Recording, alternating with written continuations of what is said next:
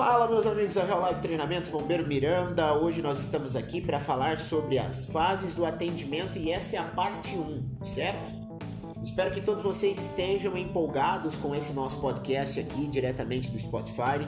Todos os comentários que vocês tiverem, pode enviar nas nossas redes sociais, pode enviar aqui embaixo no podcast.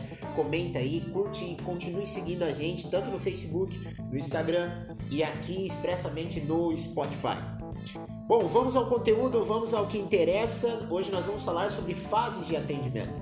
E as fases do atendimento estão categorizadas na cruz da vida ou na estrela da vida, para que alguns falam. Mateus, o que é essa cruz da vida? É expressamente aquele símbolo que você vê nas unidades de resgate, né? Aquele símbolo azul com o bastão de Asclepio, que é o símbolo da medicina, né? É, e fica categorizado ali na ambulância em si.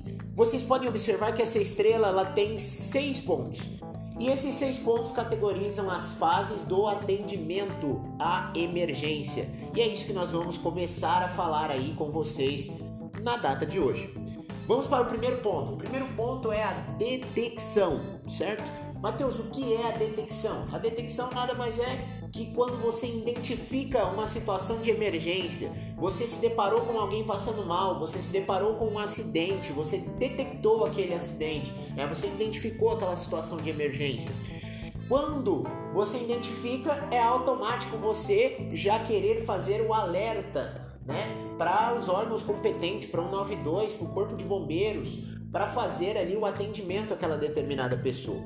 E aqui eu gosto de abrir um parêntese e dizer que é de suma importância que antes de nós realizarmos esse alerta, que é claro, é óbvio, sempre nós aprendemos isso, que precisa ser feito o mais rápido possível.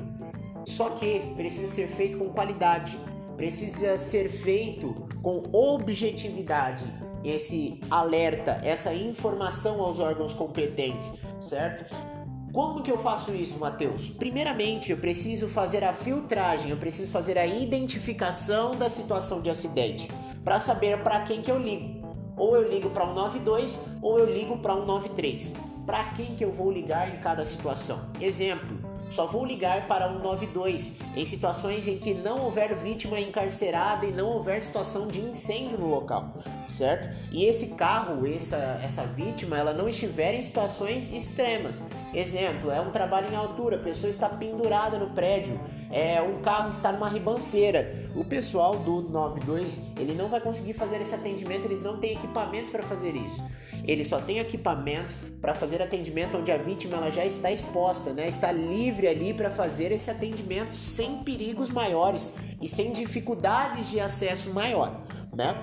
Quando eu vou ligar o 93, Mateus, quando tiver situações de incêndio, quando a vítima estiver em locais que é de difícil acesso de chegar até essa determinada vítima, seja altura, seja espaço confinado, seja uma área de água, né? Seja uma situação de afogamento em si, eu vou ligar para 193, que é as unidades do Corpo de Bombeiros, e vou passar a situação. Também vou informar em situações de encarceramento, exemplo de acidentes em rodovia que acontece muito, capotamentos de carros, só vou acionar a equipe do 193, certo? O Corpo de Bombeiros, para realizar o desencarceramento. Após realizar o desencarceramento dessas vítimas, elas são transferidas para o pessoal do 92, até mesmo pessoal do grau e do corpo de bombeiros que vai fazer o atendimento, né? Vai dar as primeiras atendimentos a essas vítimas em si. Certo, pessoal? Então é de suma importância também, né? Antes de eu passar, vou passar um, um, um quadro clínico aqui que é voltado para o SAMU, Matheus.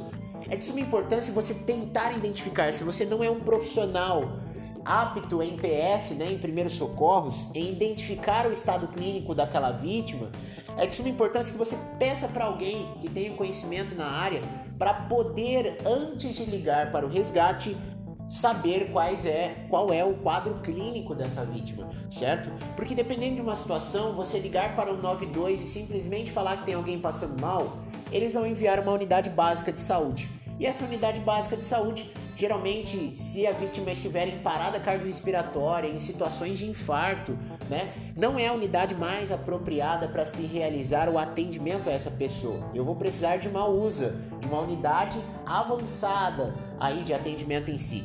Então, dentro dessas condições, pessoal, é de suma importância que não é só ligar.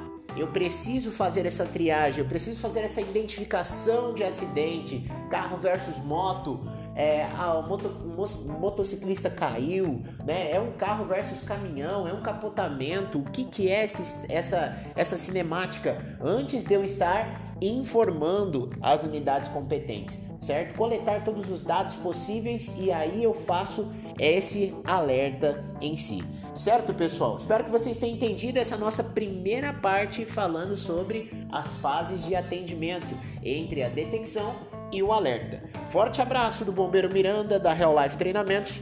Tamo junto!